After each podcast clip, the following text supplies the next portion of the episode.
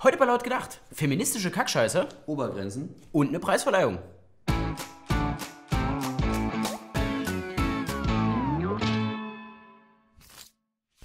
Es waren zehn Stunden der Verhandlung.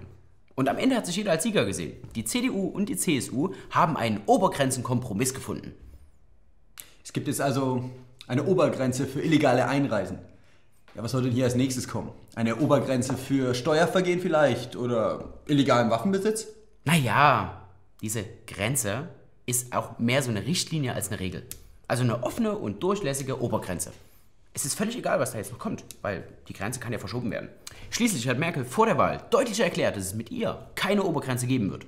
Und diesmal wollte sie standhaft bleiben. Aber nur noch mal, damit es restlos klar wird, Frau Bundeskanzlerin, wenn Horst Seehofer nach dem 24. September wieder kommen sollte und sagte, jetzt schreiben wir die Flüchtlingsobergrenze doch fest, oder er will ja auch keinen Koalitionsvertrag unterzeichnen ohne Flüchtlingsobergrenze, dann, so verstehe ich Sie, bleiben Sie knallhart beim Nein. Oder ist es so wie bei Absolut, der ja. PKW-Maut, wo Sie erst sagten, Ja, ich will habe ich schon gedacht, dass es äh, wieder kommt. Also, und zur Obergrenze ist meine Haltung klar. Das heißt, ich werde sie nicht akzeptieren. Also haben sich die beiden Parteien darauf geeinigt, dass alles so bleibt, wie es war. Sie nennen es jetzt nur anders. Ja, schauen wir uns das Konzept doch mal an hier. Uh, ist aber eine komplizierte Rechnung. Ja, Mann, gib mal her. Die Gesamtsumme solle aus ankommenden und ausreisenden Personen berechnet werden. Ja, zu den Ankommenden zählen Flüchtlinge und Asylbewerber, subsidiär Geschützte, Familiennachzug, Relocation und Resettlement. Was zur Hölle sind Relocation und Resettlement? Ich habe keinen blassen Schimmer, aber steht hier bestimmt. Ja, da, ja, hier. Relocation sind Umsiedlungen von Personen innerhalb der Europäischen Union. Und Resettlement heißt, dass man die Flüchtlinge direkt aus ihren Ländern abholt und sie zu uns nach Deutschland bringt. Also das Premium-Paket, wenn man so will. Ja, und von der Zahl der Ankommenden werden auch diejenigen abgezogen, die das Land freiwillig verlassen und diejenigen, die das Land unfreiwillig verlassen sollen. Aber es soll dann noch ein Zuwanderungsgesetz für Fachkräfte geben. Noch mehr Fremde. Was ist denn mit denen ihren Kindern? Sind die bei dieser Obergrenzenkacke eigentlich schon einberechnet? So, Freunde, kleine Einmal-Eins. Lasst uns das Ganze mal mit den Zahlen durchrechnen. Wie viele Flüchtlinge kommen im Monat an unsere Grenze? Naja, jetzt im Winter sind es etwas weniger, also gehen wir mal von 20.000 Personen aus. Alles klar, es sind dann 240.000 im Jahr. Was mit dem Familiennachzug? Naja, hier geht das Auswärtige Amt von 300.000 Syrern und Irakern aus, die nach Deutschland reisen werden. Alles klar, sind wir insgesamt bei 540.000 Flüchtlinge im Jahr. Boah, das sind schon ur viele Ankommende. Jo. Aber es gibt ja noch Massenabschiebungen. Und da werden dann 15 Personen mit einem Flugzeug abgeschoben. Dann brauchen wir ja nur 23.000 Massenabschiebungen pro Jahr. Das macht dann 64 Massenabschiebungen pro Tag. Ich sage ganz einfach, Deutschland ist ein starkes Land. Und die, das Motiv, in dem wir an diese Dinge herangehen, muss, sei, muss sein, wir haben so vieles geschafft, wir schaffen das. Wir schaffen das und wo uns etwas im Wege steht, muss es überwunden werden. Ist das geil. Immer mehr Frauen haben Probleme, einen passenden Partner zu finden. Und in Zukunft wird es bald mehr Frauen mit Uni-Abschluss geben als Männer. Und die Frauen beschweren sich jetzt schon über die ganzen ungebildeten Männer in ihrer Altersklasse. So zum Beispiel Natascha Hooper aus London. Dabei sind ihre Ansprüche gar nicht so hoch. Sie möchte einfach einen Mann, der sie intellektuell anregt und mit dem sie sich über ihre Lieblingsthemen Rassismus und Gender unterhalten kann. Becca Porter geht es genauso.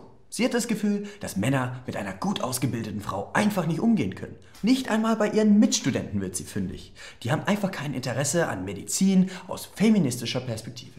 Ich verstehe einfach nicht, warum die immer abblitzen. Ja, ich frage mich auch, wie deren Dates ablaufen. Oh, Philipp, das ist aber toll, dass wir uns hier zu einem gleichberechtigten Treffen zusammengefunden haben. Ja, auf jeden Fall. Freut mich auch, dass wir uns sehen, Rebecca. Aber mal was ganz anderes. Was hältst du eigentlich von Frauenrechten in der Politik?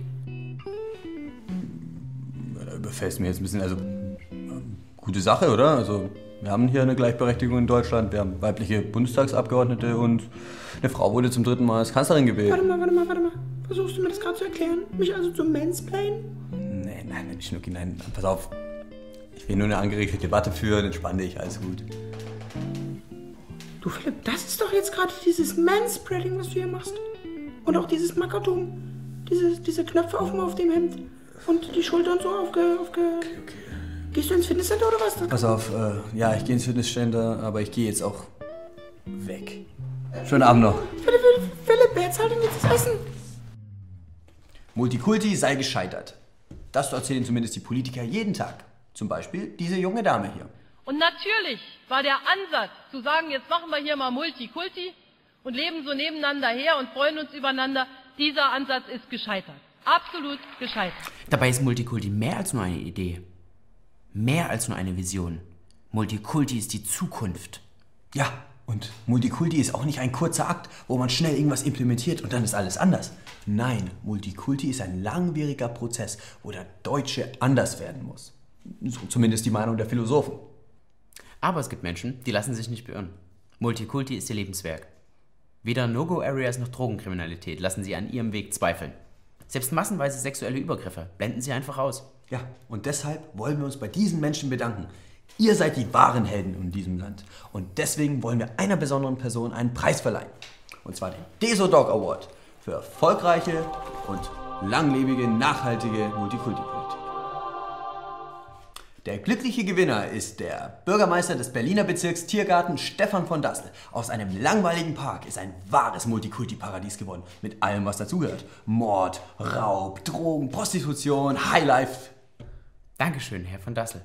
Schön, dass Sie uns jeden Tag zeigen, wie wir niemals leben wollen. Jo, Freunde, das war's mit laut gedacht. Schreibt uns in die Kommentare, wie eure Dates mit Feministinnen ablaufen. Und fetten Transen. Und schaltet auch nächste Woche wieder ein. Bis dahin liken, teilen, kommentieren und danke an die Patreons und die Paypals. Die Brille ist schief.